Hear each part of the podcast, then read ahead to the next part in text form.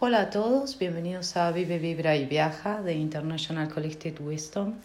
Soy Andrea y estoy acá acompañándote a las maravillosas clases de abundancia cuántica. Hoy vamos a seguir hablando el tema de la valía, de cuánto valgo y cómo apreciar mi valor para que la abundancia llegue. Si vos, por ejemplo, trabajás por cuenta propia, lo que yo siempre digo, es mejor tener dos clientes que te paguen por lo que crees que valen tus servicios que cuatro que no lo hagan. Cuando vos recibís el valor correspondiente a lo que haces, te sentís bien, irradiás entusiasmo, porque un profesional que irradia entusiasmo, prosperidad y éxito es más eficaz a la hora de servir a sus clientes que otro que se siente pobre y fracasado. Así que vos necesitas decidir qué remuneración te parece justa. O sea que no pienses que vas a ir a la bancarrota por subir tus precios o que no serás capaz de generar clientes que valoren tu trabajo. No.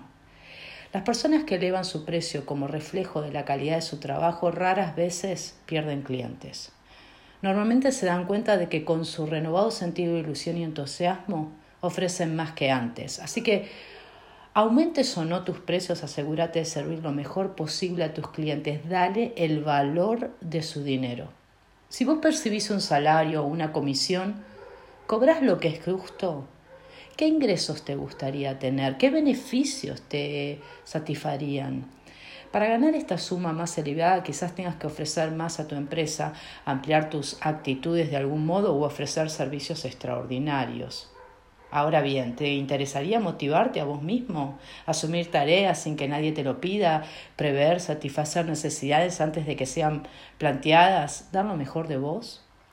Si a pesar de todo esto no recibís lo que crees que va, vos valés, entonces empezá a hacerte la idea de que será así. Apuntate en tu agenda eh, el día en el que querés empezar a percibir más dinero no esperes que nadie te lo dé. Sería delegar tu suerte a otra persona. Si tu actual trabajo no te remunera de la forma deseada, entonces fortalece tu voluntad de buscar otro.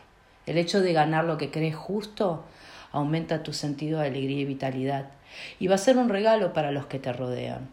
Porque una de las mayores recompensas es saber que haces una aportación a la sociedad, que te ayuda a, o sea, a mejorarte y además ayudas a mejorar las vidas de otras personas. Muchas personas aceptan trabajos peor remunerados, pero que les dan la oportunidad de mejorar el mundo. Bueno, cada uno decide lo que quiere. Pero si vos estás implicado en servicios sociales, por ejemplo, y ganás menos en este campo que posiblemente en otro, quizás recibas recompensas no oficiales mucho mayores de las económicas que otro trabajo te aportaría. La energía siempre te es devuelta cuando vos haces una contribución al mundo que te rodea, porque eso es la recompensa más valiosa que tiene el dinero, porque te permite evolucionar espiritualmente, abrir tu corazón, ser más compasivo, vivir una vida llena de sentido y de satisfacciones. Y si este es tu caso, entonces, entonces, hace honor a tu valía, porque eso equivaldría a dedicar un tiempo donde más bien vos podés hacer tu valoración se centra en el bien que haces y lo que ofreces a la sociedad y a las vidas de las personas. Algunos de los que se dedican a aconsejar o curar espiritualmente se preguntan si es ilícito cobrar dinero por sus servicios, puesto que su talento es un don espiritual. Yo lo veo constantemente en mis estudiantes. Pero a ver, cualquier talento lo es. Una buena voz, una habilidad matemática, una capacidad de escribir. Todo tiene que ser capitalizado. Los alimentos cultivados por los agricultores son un regalo de la tierra y sin embargo ellos tienen derecho a cobrar dinero a cambio de tiempo y esfuerzo empleados en su consecución, ¿verdad? La gente paga por el tiempo, esfuerzo y energía necesario para que un talento particular les sea ofrecido. Y si te hace falta dinero para tus gastos mensuales, tu remuneración ha de ser monetaria. Si no necesitas dinero, también tendrás que pedir algo a cambio de tus servicios, porque los demás no pueden completar el flujo de la energía si no te devuelven algo.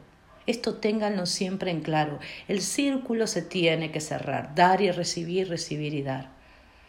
Puede esto quizás consistir en la valoración de tu don y su utilización para mejorar sus vidas o en la dedicación de unas cuantas horas para ayudarte a vos en algo. Pero siempre, siempre, siempre, todo lo que des, no niegues la vuelta. Necesitas abrir tus canales de recibimiento, porque eso es lo que da más valor al don que tenés para el mundo. Gracias por escucharme, gracias por estar ahí. Si te gustó este audio, compartilo. Sentite libre de compartirlo y acordate de seguirnos en nuestras redes sociales Instagram y Facebook.